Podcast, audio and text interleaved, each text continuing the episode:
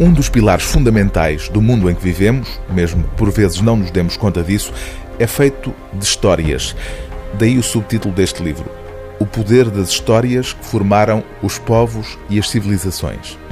O ensaísta norte-americano Martin Pushner faz nele o levantamento do modo como a palavra escrita determinou em grande medida, ao longo dos últimos 4 mil anos, as grandes transformações históricas. O mundo da escrita, este ensaio de uma erudição coloquial, torna empolgante e sedutora a descoberta do modo como a história da humanidade foi marcada por grandes livros. As 16 estações desta caminhada, nos 16 capítulos deste livro, correspondem a 16 livros centrais na história da civilização humana.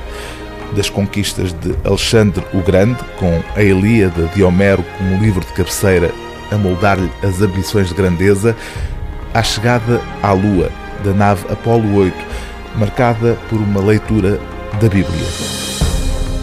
O que é mais comovente acerca da leitura feita na Apolo 8, escreve Martin Pushner, é ter sido realizada por pessoas sem formação literária que se viram numa situação invulgar e que usaram as suas próprias palavras, bem como as palavras de um texto antigo, para exprimirem essa experiência.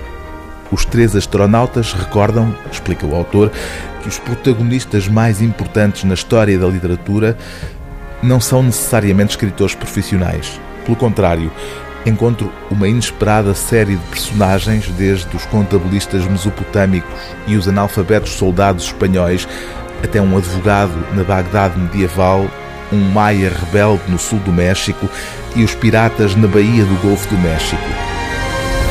Mas a lição mais importante da Apolo 8 foi a influência dos textos fundadores, como a Bíblia, textos que acumularam poder e significado ao longo do tempo, até se tornarem códigos basilares para culturas inteiras, dizendo às pessoas de onde vieram e como devem viver as suas vidas.